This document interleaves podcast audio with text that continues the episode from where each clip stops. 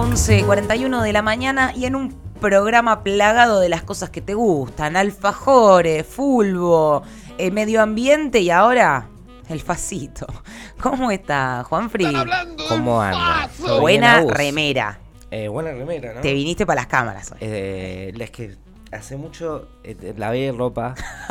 eso que pasa cuando hay humedad y todo eso, lavamos ropa y bueno, me quedó esta remera vieja y bueno, vamos a hablar de del Faso y bueno, traigamos a, a Cooper. Me gustó. me ¿Todo encanta. bien? Todo bien, todo bien. Acá andamos. Estamos llegando al final de este miércoles. eh, después de un bajón que tuvimos. eh, Vi un sea, bajón de tensión, algo pasó que ahí cortó y Es que el lunes hicimos los 100 programas, festejamos tanto eh, Sí, sin parar que después fue, todo para abajo. Pero bueno, remontando y, y levantando la semana. estaba, estaba en tribunales y veo, estaba serio, estaba medio ansioso porque tenía que declarar por unas cosas y en el celular veía que había guirnaldas, había gente saltando, había, Un había descontrol y bardo, así que dije, bueno, bien, felicitaciones. Y mm, bueno, yo quería hablar un poco, ya que siempre hablamos de economía popular, hablar de algo que, que nos traiga también otro tipo de, de debate con la economía popular y, pensamos en el cannabis. Ayer salieron unos videos sobre economía popular y sobre el trabajo que, que se genera. Em, lo empezamos a viralizar en distintos lados. Hubo gente que nos, con una crítica propositiva, nos dice, muestren en qué lugar se hacen esos trabajos. Sorprendió mucho la voz de, de los videos, como eh, mu- mucha repercusión. Decían, esta, a esta voz la conozco, ¿De salió? algún programa. Em, pero bueno, dentro de eso, el cannabis como que todavía no aparece dentro de la economía popular porque viene, recién hay una ley que empieza a darse un debate sobre la legalidad, sobre qué se puede producir, sobre la tenencia. Eh, hay muchísimos presos todavía hoy por haber cultivado, por cultivar, y también te quedan antecedentes. Entonces es importante dar ese debate, pero empezando por ese lado, porque mm, justamente tiene una rentabilidad del cannabis para, para un montón de acciones que se pueden hacer eh, industriales, textiles, de alimentos, cosméticos, medicinales, recreativos. Em, la economía popular muchas veces en el video plantea que hay veces que no tiene rentabilidad eh, o porque son tareas sociocomunitarias o porque son tareas que ya hay un mercado muy grande, ejemplo los alimentos y Sí. los bolsones de verdura sirven, pero no es que nadie, eh, ningún compañero o compañera de la economía popular se va a hacer grobocopatel por Claro. eh, vender bolsones de verdura. Eh, entonces, pensar un poco la historia, cuando lees y leemos nuestra historia, parece que el cannabis llegó acá por Colón, el primer barco venía con, con cargamento de cáñamo, pero no empezó ahí para nosotros y cuando la historia se empezó a revisar y a, a- a mezclar un poco lo que era la arqueología, las antropologías y las historias, se empezó a contar todos los pueblos de, de nuestra región, empezamos a ver que ya había llegado el cáñamo y el cannabis y que ya había una forma de en distintas civilizaciones de uso que hoy están en esta discusión que y nunca estuvieron prohibidas aparte eh, y que está bueno traerlas para, para ver en qué situación podemos también dar esos debates para lo que viene. El cannabis empezó como el primer descubrimiento en Taiwán hace 10.000 años y también cerca del Himalaya, también un Cáucaso se ve que era de la nobleza, porque tenía una vestimenta muy piola. Y dentro de las cosas que su tumba tenía, había, eh, había THC, había una bolsa con distintas eh, flores, lo que se podría decir. Eh, ahí se empezó a tomar dimensión de que, bueno, hace ya 10.000 años hay un registro arqueológico sobre de dónde va, vi- va viajando esa planta. Y encima, perdón, eh, el- en, en una tumba decís que, que se encuentra ese en el es una tumba, claro, son eh, cuando en esa época te, te enteraste, vos te ponían todas tus cosas preciadas. que Claro, bueno, justamente, tenido. o sea, no solamente que ya se usaba, sino que era considerado algo preciado. Era algo que, preciado, bueno, exacto. cuando te vas a la otra vida con todas estas riquezas, también Tenés que te llevas llevarte el un caño. cogollo total. eh, porque te va a acompañar bien. Y a partir de ahí viajó para la India y llegó a Arabia y llegó a, Europa. Y a partir de ahí también viajó para Alaska, digamos al estrecho de Bering, llegó a América. Eh, y hay un dato hace ya creo que 7000 años en lo que era un pueblo cherokee, hoy es Tennessee en Estados Unidos. También hay un, jefe cherokee con una característica similar, también rodeado de, de flores y ya con plantaciones y ya con una eh, idea de lo que se podía hacer, porque eh, estos se usaban para hacer cestas para el cultivo y sandalias. O sea, era parte de la vestimenta, o sea, todo el tronco, digamos, de la planta, eh, que no se fuma. Bueno, todo eso se deshilache y es un hilo muy potente y a partir de ahí em, se empieza a hacer como un mapa en el continente de cómo empieza a aparecer esta planta mágica. Cuando llegamos a los olmecas, a los aztecas, veíamos que se usan como sedante para las madres en el parto. Mira. Entonces, em, esto sale también de una, de una discusión eh, feminista, se dan en el, los debates de los pueblos de Chiapas, y veían las mujeres que la, el pueblo zapatista es muy complejo el, acceder a ciertas anestesias, digamos, para esto, el embarazo, para un dolor G de si te tenés que operar, eh, digamos, toda la cuestión médica está, está como bloqueada, entonces tiene mucho de lo medicinal natural y veí, empezaron a estudiar que el cannabis usaba en las semanas preparto eh, con dolores muy intensos y hacía que... Eh, hay un debate hoy si podés fumar cuando estás embarazado o no. entonces digo, ¿cómo revisando se ven que hay prácticas que servían de... Eh, ya no de recreativo, sino como una cuestión de mitigar un dolor y después en las semanas postparto también, porque obviamente la, compañía que acaba de parir queda también en una situación muy compleja, estresante, muy dolorida, cansancio, etcétera, etcétera. Em, pero empezamos a ver que no es lo mismo para otros eh, pueblos, digamos, para ver las estrellas, los aztecas, los olmecas, mismos los mayas usaban peyote, usaban los hongos. Claro.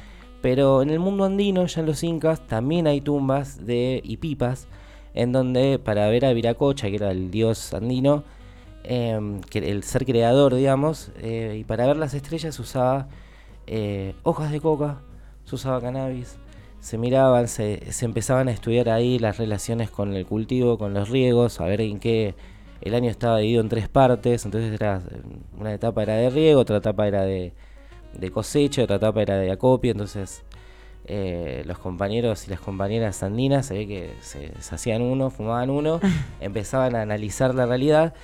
Eh, entonces ahí tenía una función un poco más eh, mística, si se quiere, y, y también eh, en qué momentos hacía, digamos, justamente estos días fue el día de la caña con ruda, el día de la Pachamama, se hacía en estos momentos del año en donde eh, iban cambiando ciertas estaciones climáticas.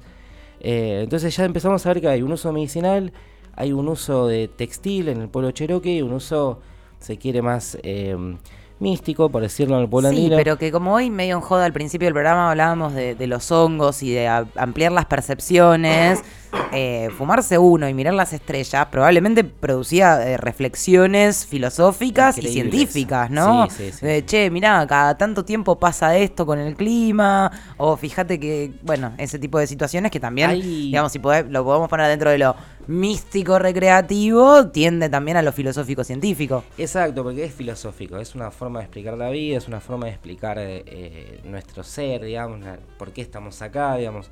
Y no pasaba solamente, digamos, hay sí un escrito que los griegos lo usaban, Herétodo lo nombra, hay un sí un escrito sobre Cartago y Roma peleando por el Mediterráneo por el uso del cáñamo, eh, o se sabe que el mundo árabe lo usaba en hash y en España cuando Portugal estaba, digamos, era un califato, el califato de Córdoba se usó, creo que en el año 1100 los árabes empiezan a comercializar con los chinos fuertes y los chinos tenían ya papel moneda.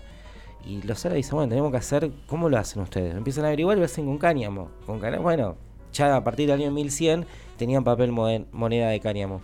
Pero lo de América no se sabe, o sea, lo de, nuestro siempre está oculto y empezamos a llegar ya a, otras civilizaciones amazónicas y también los mayas que hacían papilla de, mm, para los bebés con todo lo que era las plantas de, de cannabis y cáñamo y era como un alimento, como un danonino.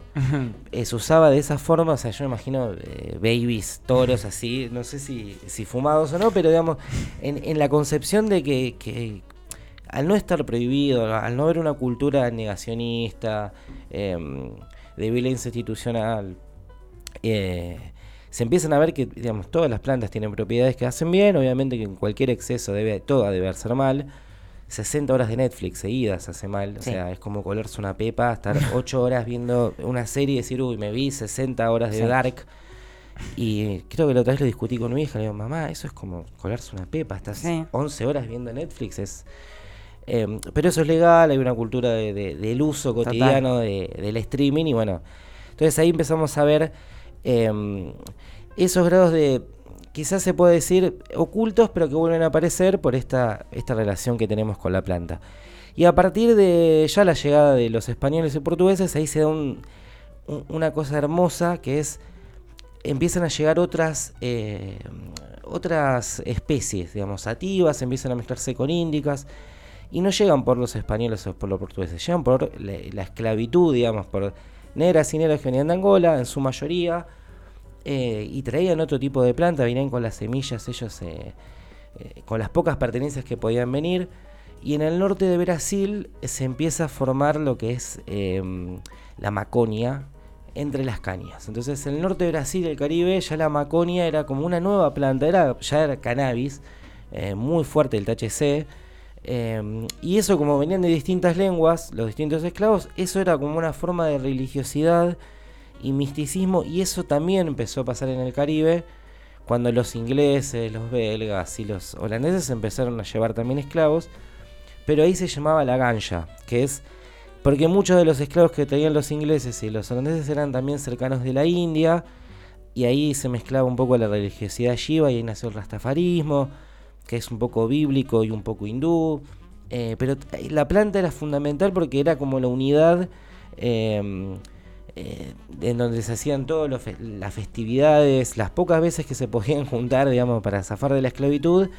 Y era algo que se producía, que no eh, que lo consumía, digamos, desde los españoles o los portugueses o los británicos, para sus telas, para las velas de los barcos, para alimentos, hasta de un uso recreativo, y empezaba a tener esos nombres. Em, ya en, en, en, mil, sí, acá lo tengo, en 1800 Em, en México y, empieza ahí como las curanderas mexicanas, la mayoría se llaman Marías o se llaman Juanas. Entonces, eh, para empezaba a haber ya una guerra de independencia para liberarse del pueblo español, eh, los mexicanos empezaban a buscar en su profundidad histórica ahí cómo, eh, cómo tener una economía propia y el, cannabis fue como fundamental, razón por cual Estados Unidos 40, 60 años después la empieza a prohibir. Claro. Em, entonces, para las curanderas de México tienes que ir a ver a las Marías o las Juanas. Eso empezó a llamarse, eh, empezó a las marihuanas y empezó eso a derivarse a lo que conocemos como la marihuana. Em, entonces vamos viendo también, cada distinto nombre va teniendo también un poco con la historia em, de cada pueblo. Ellos lo utilizaban eh, particularmente con fines medicinales.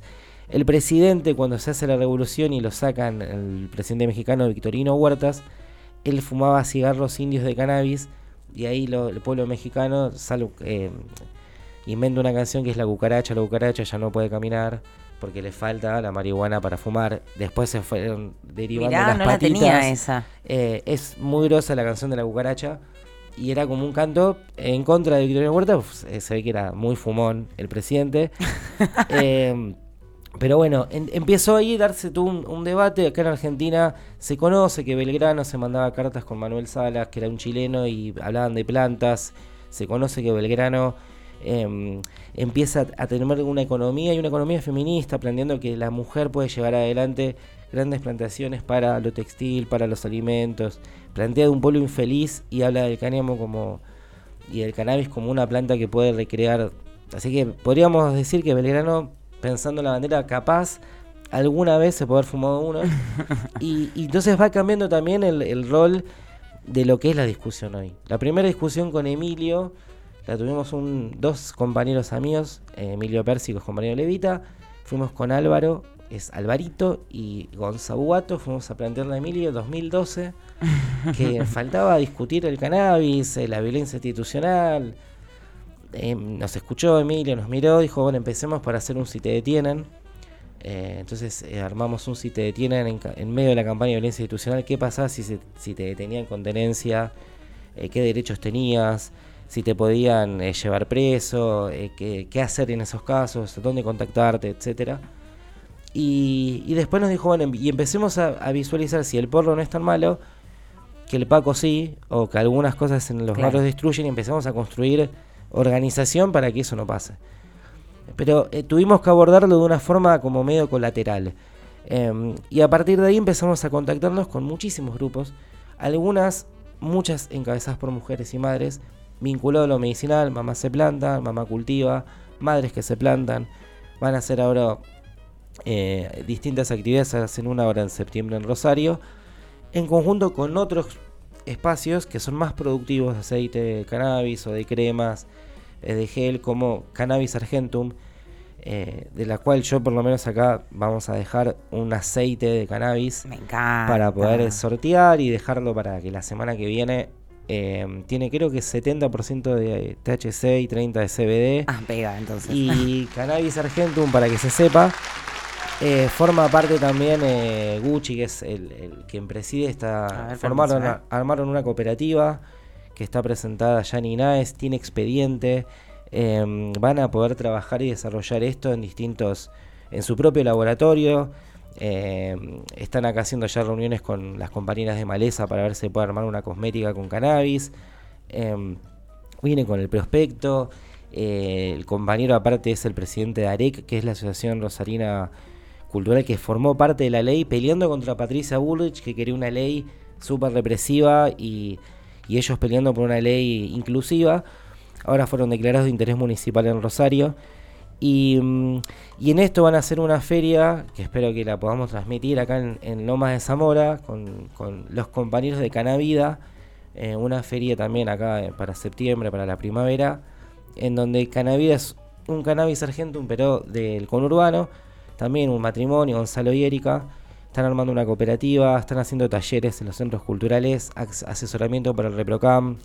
Em, en términos medicinales hay casos, se cuenta siempre uno muy emblemático, un, un bebé que tenía que tiene autismo. Em, y durante un año y medio, dos años y medio, los padres y madres buscaban forma porque no, obviamente no, no nos miraba fijamente. Bueno, todas las problemáticas que la verdad no las, no las en profundidad sobre lo que tiene el autismo. Y... No, y que tampoco hay que entrar tampoco eh, en, detalle, de esas cosas, simplemente que efectivamente quienes tienen algún familiar con alguna de estas condiciones y prueban esto, está totalmente chequeado que mejora. Es, dicen que el bebé al año y medio, cuando empezó a probar con gotitas, ya empezó a, reconocer, a reírse, a reconocer a su madre, a pedir eh, a CMU, o sea, fue un cambio total. Eh, pero entonces ahí está el debate y eso la economía popular también aporta. Estamos presos por eso. Hay muchísimas compañeras, o sea, estamos presos, nosotros no, por suerte. Pero hay un montón de compañeras y compañeros que forman parte también de un espacio que han... Eh, que, les queda antecedentes y después te, es muy complejo conseguir laburo. No, totalmente. Eh, no te van a dar inversión si vos vas a tener una planta de cannabis, salvo que seas un estado como Jujuy, Río Negro, provincia de Buenos Aires, un y que tengas un gobernador muy mediático que te puedan dar guita de afuera. Em, esto se mezcla con organizaciones que plantean el cannabis recreativo, como por ejemplo los cannabicultores del sur, Jardín del Unicornio, que es, eh, es un espacio que está muy cercano acá al centro cultural. Em, y bueno, y para terminar un poco, habíamos pensado como una, una, frase que surgió de los movimientos populares de la compañera Yelena Espósito, fue diputada nacional de Río Negro, em, que plantea y, presentó un proyecto por, por el uso integral del cannabis. En esto estamos diciendo desde lo recreativo, desde... Eh, es médica, Yelen, ¿no? Es médica eh, de San Antonio Este. Em, y ella planteó una frase y dice, lo que apuntamos es a que se despenalice el consumo como también pasa con otras sustancias. Tenemos el alcohol, el tabaco, yo digo Netflix, que son dañinos para la salud a veces y sin embargo es legal la ley de cannabis integral para la investigación, para la ciencia medicinal, productivo, recreativo y basta de presos eh, por, cultivar. Eso surgió obviamente de un debate donde una vez más movimientos populares y economía popular dan una pequeña salida para que no sea un boom de las grandes fármacos, de las grandes corporaciones que te narran su propia historia, que te narran su propio mercado, que te dejan afuera Em, lo, más común que acá 10 años haya dispensarios o como clubes de vino que vas y compras vinos que pueda haber y vos puedas tener tu propia planta y que la puedas desarrollar en algún lugar. Em, que haya para familiares cercanos fue muy complejo conseguir aceites.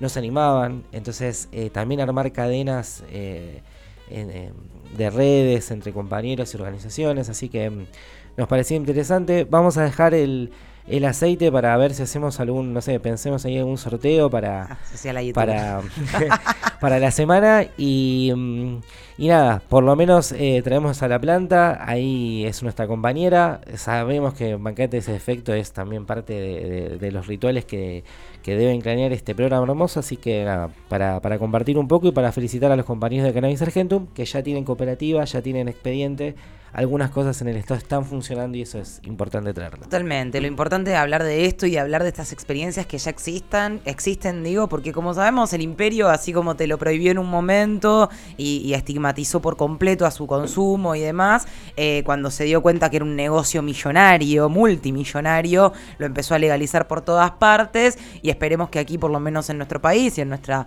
nuestra América, podamos continuar con estas hermosas tradiciones que tantos años tienen y que la economía popular, eh, ya que ha sido punta de lanza de este tipo de producciones, pueda, pueda estar bien representada. Me encantó, Juan Free, la columna te agradezco un montón.